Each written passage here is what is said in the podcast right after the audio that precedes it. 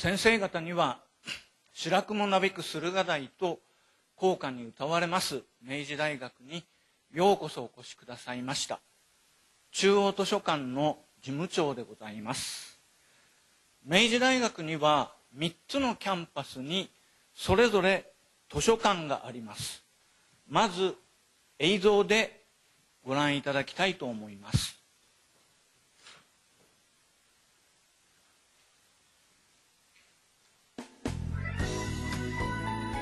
大学の教育研究の中枢機能である図書館。明治大学では3つのキャンパスにそれぞれの特色を生かした図書館があります。和泉キャンパスの図書館は人文社会科学系の学生が最初に出会う図書館です。現在新築中で2012年完成予定。農学部がある生田キャンパスは自然科学系の資料を揃えていることが特徴です。駿河台キャンパスにある中央図書館は人文社会科学系の研究資料の他に特色あるコレクションを数多く所蔵しています。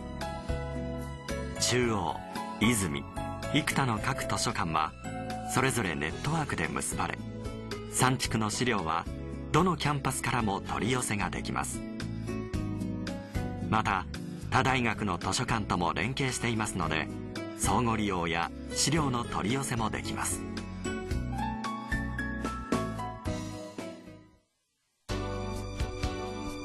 中央図書館は都心型図書館として長い開館時間と開館日数を誇り朝早くから夜遅くまで利用者が途絶えることがありません。地上1階から地下3階インターネットを使った情報収集や発信ができるマルチメディアエリア。グループでディスカッションしながら学習できる共同閲覧室。静かな環境のロダンルーム。地図室。マイクロ閲覧室など多彩な施設があり快適な学習環境を提供しています。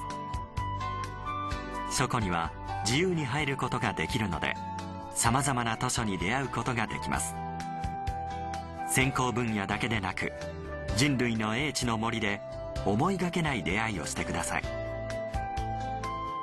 児童書庫には卒業生や先生方の著作を集めた明大文庫もあります。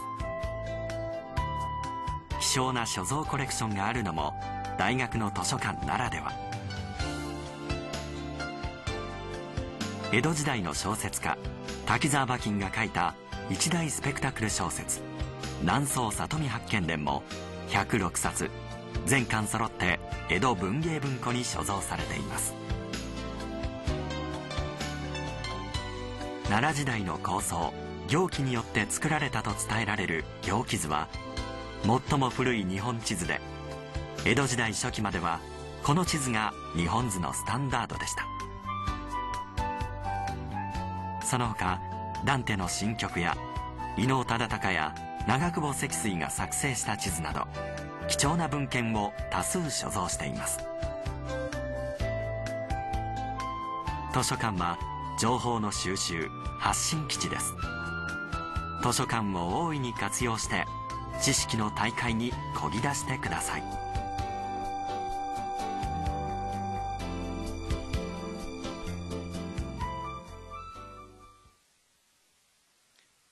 映像でご覧いただきましたが中央図書館は2002年に日本図書館協会の建築賞を受賞しました。美しい内観と充実した設備を誇ります。年間の利用者は95万人近くに上ります。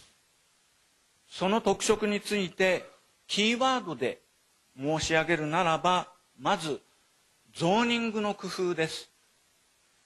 図書館のゾーニングは学生の皆さんの学習能力だけでなく生きる力を伸ばすためにも一定の配慮がなされています。地下2階にいらっしゃいますとグループ閲覧室があります。これは少人数のグループが議論しながらコミュニケーションしながら学習できるスペースです。それから地下3階の共同閲覧室はその大部屋版です。他の学生とコミュニケーションしながら多角的な視野で課題を検討することによって思考力を深めることができます。同時にコミュニケーション能力が鍛えられます。そしてコミュニケーション能力の高い人はストレスへの耐性抵抗力も高いと言われます。ちなみに21世紀は別の言い方ではメガストレス時代と言われます。優れたコミュニケーション能力はメガストレス時代を生き抜く力となります。要するにコミュニケーション能力の向上は生きる力を培うことだとこのようにご記憶に留めていただければ幸いです。これ以外にもゾーニングへの配慮はありますけれども別の言葉で言い換えれば滞在型図書館の追求安全で快適な図書環境の提供です。次にレファレンスサービスについては例えば学生さんが教授から何らかのテーマで課題を出されたとします。困っちゃったなどうしたらいいだろう。暗中模索する学生に頼りになるのが1階のレファレンスカウンターです。このカウンターは4名の司書が対応しています。その中には経験豊富なベテラン米国の大学で修士号を取得したりあるいは外国語に堪能な司書が対応しています。図書館や資料を利用する上でわからない時困った時サポートします。例えば館内の利用案内所蔵状況の調査参考文献の調査知りたい事項の調査多機関への紹介状副写物資料の取り寄せです。例えば私自身九州大学図書館にある明治時代の図書を取り寄せて中央図書館内で閲覧したことがございます。大変便利になっております。その他ゼミツアー各種のデータベース講習会の実施などご利用いただきますと便利です。別の言葉で言い換えれば知的ニーズの充足です。次に蔵書体系ですが図書館は今から88年前大正12年の関東大震災で壊滅的な被害を被りました。偶然に貸し出し中で震災後に返却された71冊の図書。一棚半分ぐらいですね。それから教職員からの善意による寄贈書で再スタートいたしました。現在は大学全体で230万冊。新聞雑誌約2万タイトルを保管し利用に供しております。無論私立大学では有数の規模を誇ります。